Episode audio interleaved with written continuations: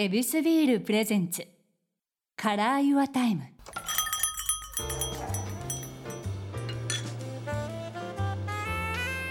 目抜き通りから一本入った静かな通りに佇む一軒の店 Your Time ランチから夜の一杯まで気軽に人々が集うこの店にはさまざまなお客様がやってくる。今日のお客様は eatrip 主催料理人の野村ゆりさんです。よろしくお願いします。まあもうここからですね、はいエビスビールで乾杯させてもらうということなんですけどもはい。よろしいでしょうか？はい。はい。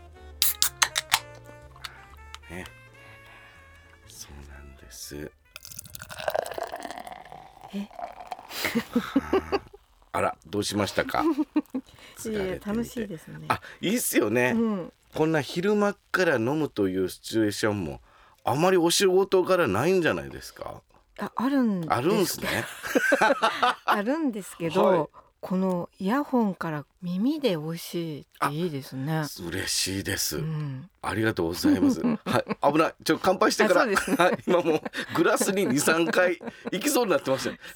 すいません。ではエビスビールで乾杯。乾杯。うん。ありがとうございます。よかったです。まあ言ってもこんな昼間から飲むってことはえ意外とあると。ありますね。あのまあワインとか他のものも多いんですけど、はいやっぱ夕暮れ時とか、うん。あの早い時間から飲んで、あの早く終わるっていうか、あ健康的。うんはい。でもまあ仕事柄っていうかお料理に合わせたりしながら多いですね。。それはみんなでちょっと気の利いた仲間と集まってみたいなことなんですか？とかまあテイスティング会とかテイスティング会？はいあ、そうのお酒の。はいと。かあのレストランでも、うんあの週末になるとあのお昼は皆さんこう気持ちよくビール飲まれる方多かったですね、そうベトナム料理の時だったかなあのシェフがゲスト来た時はは「うちのお客さんビール朝から飲むの?」って言ったらもう皆さんすごかったですね。い 面白い文化。うんでもそれが東京でってこう私もちょっと半信半疑だったんですけど、はい。あのイベントした時はもう皆さん朝からはい楽しまれてる。うんそういうことなんです。ええ野村さんはいろんなことをやられてるんです。ちょっと説明させてもらいます。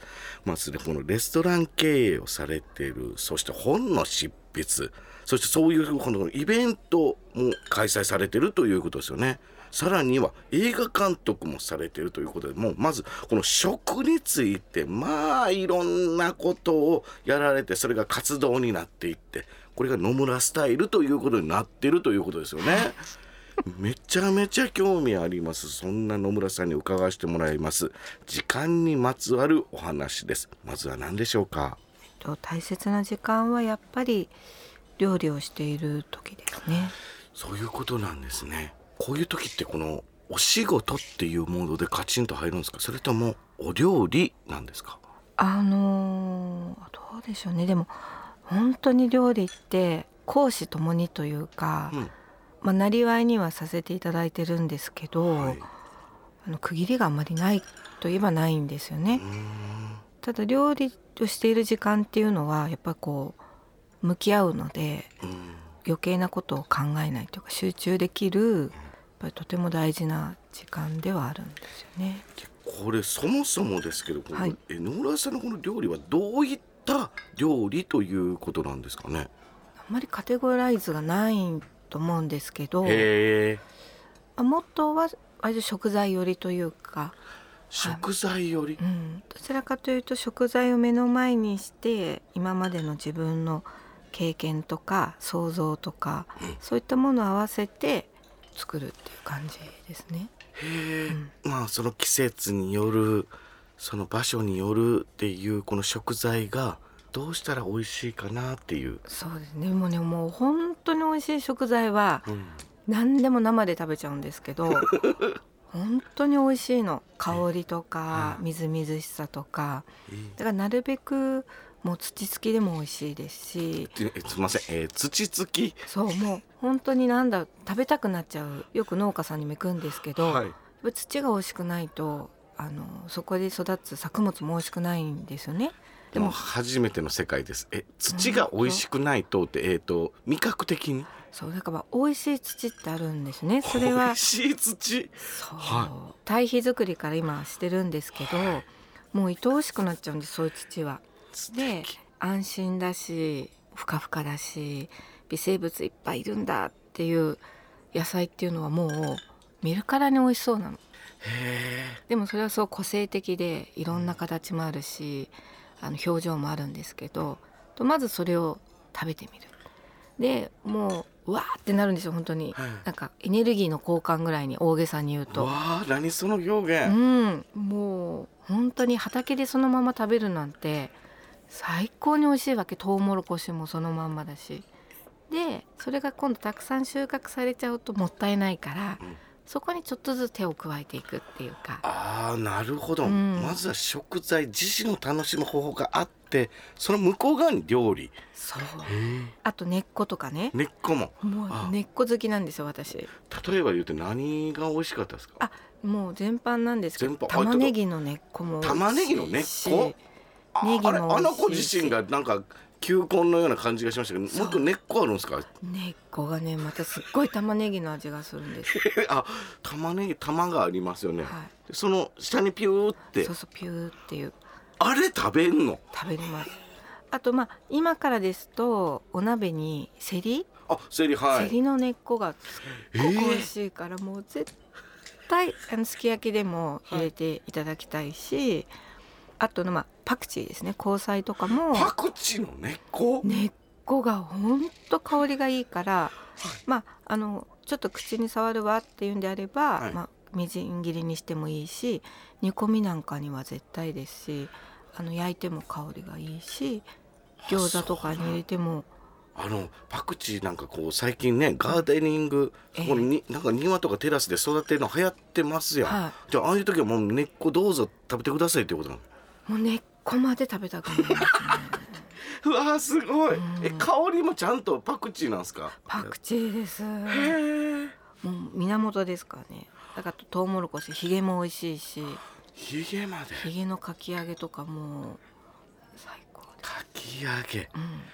えそれに対してのこのやっぱ土も美味しいというのはやはりこの土たちが人の体にもいいんですか？いいんです。よいいの？だってもう美味しいその野菜の皮とかで作った堆肥なんてもう愛おしくなってきちゃうんですよね、あやっぱ美味しいお野菜からできたあの堆肥は美味しいお野菜を作るんですか？そうなん何それ？最高。だからもうぐるぐるぐるぐるして。つながってくんだ。そ何者なんですか？やっぱり、まま 何者かなと思って聞いてたら余計何者かわからんぐらい幅広くやってはる。それはそれぞれやっぱ、えー生産者の人ともつながってってうことですか？そうですね。生産えそうでもねほんといい畑行くと、はい天国みたいな天国。そう。やっぱもう。見た目から違うんですか？そう。もうねワクワクするっていうかもうみんなのびのびしてる感じがわかるし、気がいいんですけど 蝶々も蜂もみんな来るし何よりも土がふかふかなの。みんな集まってくんだ。そう。やっぱりこういろんな生物がいない土ってキュッとしてて硬くてそこに根って張らないじゃないですか。こうミリミリしないといけないなるほどだから人参とか美味しい土のはものすごい全部から根っこがシュワシュワ出てるんで、へえ。うん、やっぱそれは伸び伸びしてる証拠でもあるんですそねそのヒゲたちはうまいと。美味しい。うわー何その話。ちょっとまああの私はなんですけどでもあの全部全部かどうかわからないけどそういうはい。気持ちになるんですよねやっぱり。美味しそうだと。でその食材たちが美味しいからあこういう料理もいいなっていうところから。そう。だから時間がそのもうそのまんまかかってないもので美味しく感じるものもあればもちろん時間が美味しくする料理もあってああなるほど、うん、それは発酵物だったり変化してったり。確かに。でもまずはその今を楽しむっていうかその距離感が短ければ短いほど、ね、食べるって合わさってはい、自分の体の中に取り入れてうん。人参を今までその土の中で生きてた人参を食べたら自分は人参の分も生きたことになるわけじゃん。魚だったらて素敵な考え。いやうん。それが手を合わせてあの食材と自分が一緒になって合わさっていただきます。だから。でしょ？そうするとそういう食べ方は最高で。でも一方でその時間が美味しくしてくれたりあの、まあ、食べる記憶が時間が経つごとにその記憶となってこう残っていったりだか。ら両方あると思うんですよね。命をいただきますっていう考えも当然ありますが、うん。一緒になるっていうは共に生きていくんだ自分自身の中で。大げさに言うとね。いやこれいい考え。そううわたまに入ってきちゃうんですよ私。ー。ええ人参と予備校のイカが入ってきちゃって あれ？って海がはい。海が見えるって、宿りすぎた。うん、でもねこれあそう。生きてるね。イカではい。口の中吸い付いちゃったんだけど、はいそごめんね数時間前まで海泳いでたのびっくりよねって思いながら。向こう側も吸い付いてるもんやから、そうそうそう。あ行きやすいなっていう。行きたい行きたいんだと思ってごめんって。すごいな、いうん。やこのリスペクトっていう考えも大げさかもしれないですけどこのそれを飛び越えて共になるっていう考えは素敵ですよ。でもそういう食材に出会うとうん。あの頭じゃなくてね本当にそういうあの根室の森で駆け巡ってた鹿の肉を食べた時にやっぱ松の葉とどんぐりだけで生きてるわけ。なるほど。あ。とあの美味しい空気と。うん。だからそれがなんかこう雑然としたね、はい。東京の中で揉まれてきてる自分の中にふって入ってきた時取り入にれた時。わーすごいっていう感覚にたまになるんですよね。か自分のエリアも広げてくれんだ根室さんが自分の中に宿るそのその鹿が見て生まれ育った景色とそこのそばに生えてた実をソースにするっていうとそのランドスケープごとはたまにそういうのってすごいですよね。なるほど、向き合っていくとそこまでのスケール感まで味わうことができるっていうことだな。いやそもそもですけど、こういうえ料理をこう携わるお仕事になったらこれ、うん。どれがきっかけなんですか、あのー私の母が、まあ、お料理好きであのずっと料理教室をあの自宅でやっていたんですけど、はい。それがなんとなくもう常に光景としてもあったので、うん。そこからだったんですかね。この教える姿とかこう扱う姿教わる生徒さんみたいなこの関係性も含めてあ料理っていいなみたいなことなんですか？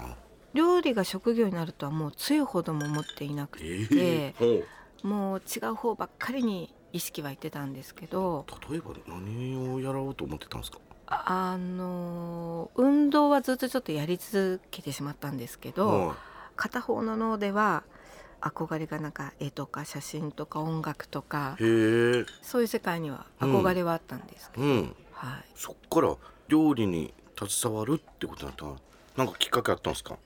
まああの本当に食いしん坊で。ほ 本当に、うん。でも甘いものも大好きだし、うん。まあ、作ってはいたんですけど、はい。学び始めてでやるんだったらば一生懸命やるんですけど、はい。